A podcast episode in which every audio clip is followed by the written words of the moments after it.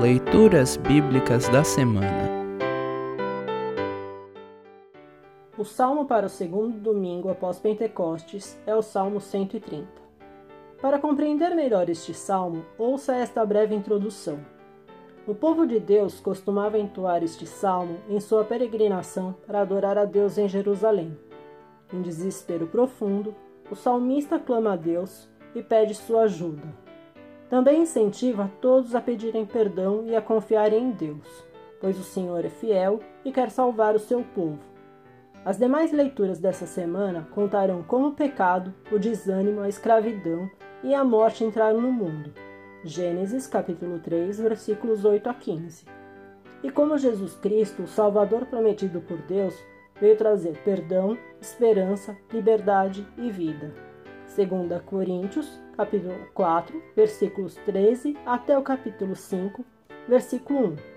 Marcos, capítulo 3, versículos 20 a 35. Ouça agora o Salmo 130. Salmo 130. Título: Oração pedindo ajuda de Deus. Canção dos peregrinos. Ó Senhor Deus, eu te chamei quando estava em profundo desespero. Escuta o meu grito, ó Senhor. Ouve o meu pedido de socorro.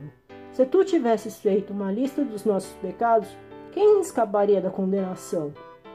Mas tu nos perdoa, e é por isso que nós te tememos. Eu aguardo ansioso a ajuda de Deus, o Senhor, e confio na Sua palavra.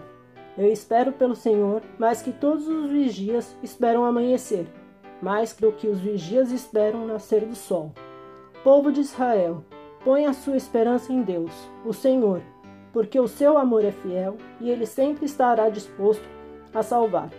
Ele salvará Israel, o seu povo, de todos os seus pecados. Assim termina o Salmo 130. Congregação Evangélica Luterana Redentor Congregar, Crescer e Servir.